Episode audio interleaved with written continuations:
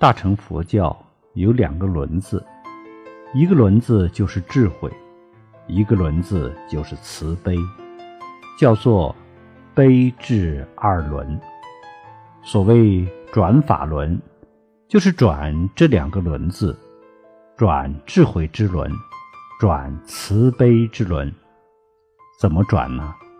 靠我们每个佛弟子天天在生活中，在修行中，在待人接物中，觉悟人生，奉献人生，那就叫转法轮。